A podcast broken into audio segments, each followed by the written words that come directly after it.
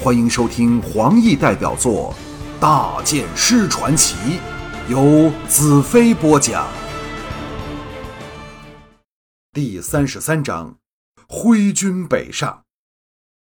飘香城的灯火在远方只剩下一小片迷蒙的红光。在一整天的旅程后，我和三万净土将士组成的快速先头部队，把由天眼、花云、凌志、红石大公等率领的四万战士和小矮胖负责的来自各地将近五万的净土后勤部队，远远地抛在了后面。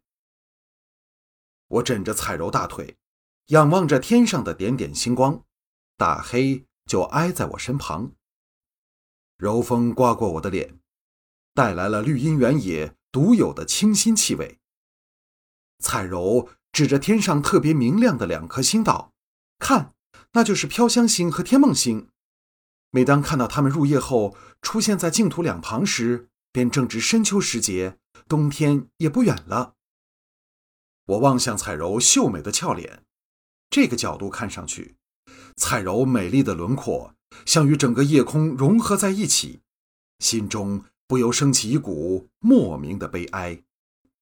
她是属于和平美丽的夜空的，但不幸却与我连到了一块儿，也与战争和仇恨锁在一起。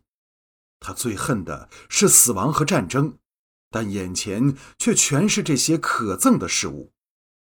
彩柔的眼光凝视着天上最明亮的两颗星，低声道：“林志说，每一个人都是天上下凡的星宿，来到世上寻找他们所缺乏的温暖和爱情。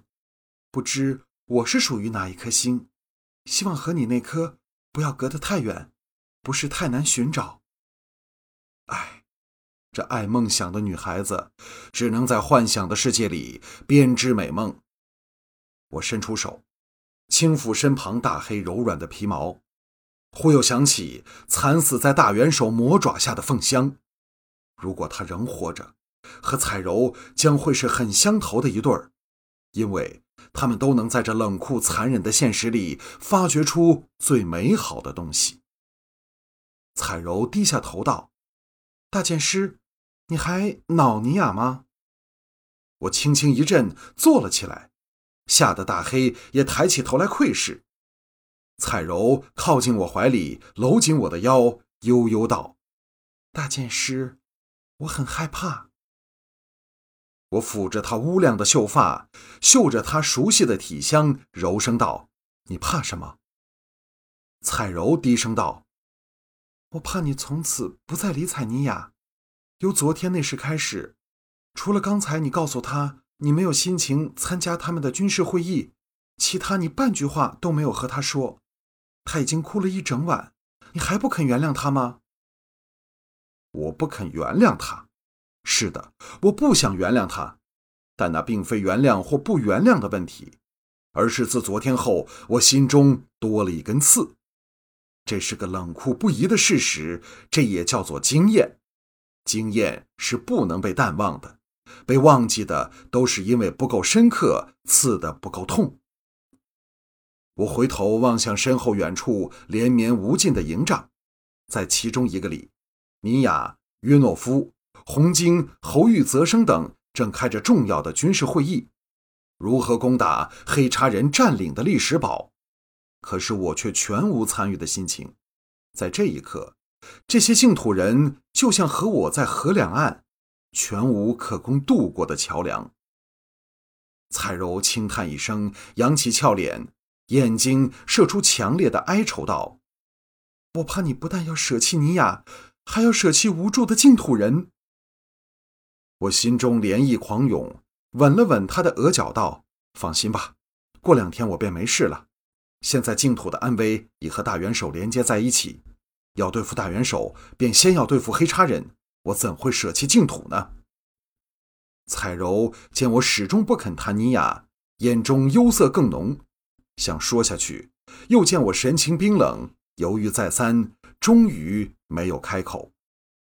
我遥望数十里外的飘香城，在那里，我留下了一段最美丽又最惨痛的回忆，只希望永远也不用再踏足城内，因为我怕自己受不了那种煎熬。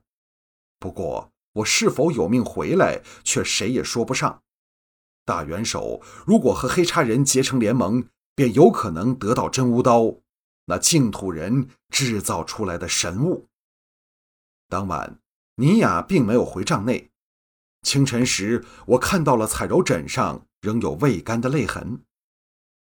天还没亮，三万战士拔营起行。我和彩柔大黑跟在队伍尾处。现在我还没有和约诺夫等人同行的心情。眼前是一望无际的葱绿原野，仍在休息的动物和鸟儿都给我们惊醒过来。天梦河逐渐移往左侧的远方，中间只传来微弱的流水声。装载着物资的马车和骑士缓缓前行，这已是所能达到的最高速度。净土是个陌生的地方，我不知要往哪里去，也不知到了哪里我能做些什么事。突然间，我生出了不知身在何处的感觉。哼，管他那么多。假设一切都是命运安排好的，我的一切努力也是没有意义的。如果这都是废墟里那异物的安排，我们只是一条一条的可怜虫。但真是那样吗？为何又有预言书的存在？眼角望处，一名骑士停在前侧，抬头一看，原来是红晶在等我。我拍马驰出，来到他身旁，和他并继前行。对这个曾经共患难的伙伴，我有种打心底里涌出来的亲切感觉。红晶道：“大剑师，你好。”他双眼布满红丝，显然一夜未睡。昨晚他们的军事会议不知得了什么结果，我不由心中一阵愧疚。我是否过分了点儿？我和颜悦色道：“朋友，保持精神是最重要的。”红晶叹了一口气道：“很多事的发展总是违背人的愿望啊。”这当然是话中有话。一时间，我沉默起来。红晶探手入怀，取出一条金光闪闪的链子，递过来给我。我一手接过，原来是一个精致的鸟形坠子。我一呆道：“这是什么？”红晶道：“这是红月自幼带在身上的飞鸟护符。”临起行前，他坚持要我交给你挂在身上，好护你平安回去见他。想起了娇憨聪慧的红月，也让我想起了西岐。我叹了一口气，将链坠挂在脖子上，鸟形坠紧贴着胸口。我怎能拒绝他的好意？何况再见他的机会实在是太少了。这时，队伍来到一个大湖旁，停了下来。我祈祷。为何停下？红惊道：“因为要等你下一个决定。”蹄声传来，约诺夫、侯玉、泽生、田家等一众将领策马迎来，跟在最后的是尼雅。他恢复了往日的冰冷，也没有回避我的目光，使我知道自己已经刺伤了他的心，激起了他的骄傲。众人围了过来，齐齐施礼。他们的神色都有点尴尬，有点惴惴不安，因为都不知我会怎样对待他们这群曾经不信任我的人。尼雅是唯一没有失礼的，娇俏的脸庞一片冷漠，但眼内的怆然却瞒不过我。我的心在软化着，也想起了彩柔令我心痛的泪痕。唉，这是何苦由来？约诺夫望向尼雅。在这里，要算他的地位最高，第一个发言的自应是他。但尼雅做了一个让约诺夫说话的手势。约诺夫嘴角牵出了一丝苦涩和无奈，向我道：“昨晚我们开了个会议，分析了所有资料，发现我们目前正陷进一个非常危险的形势里。他虽在我身前数步之外，但我的感觉却像他正在非常遥远的地方。”一切是那样的不真实，就像在一个梦里，一个不会醒来的噩梦里。彩柔策马来到我身旁，轻轻道：“大剑师，我们下马好好谈一谈吧。”我望向彩柔，见到的是她哀求的目光，哪还能坚持？点头跳下马来。众人纷纷下马，只剩下尼雅仍高坐马上。我心中叹了一口气，暗忖自己岂是如此没有度量之人。一到尼亚马旁，递出手说：“尼亚女公爵，请下马吧。”在这一瞬间，脑海里忽地浮起当他亲眼目睹父亲被席柱同杀害的悲惨场面，我怎能还再打击他？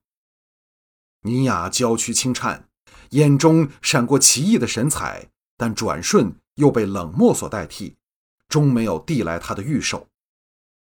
彩柔来到尼雅另一边。伸手搂着她的腿，求道：“尼雅。”尼雅和彩柔四目交投，立时眼睛一红。我以剑手敏锐的触觉看准了形势，伸手搂着尼雅的腰肢，将她提了下来。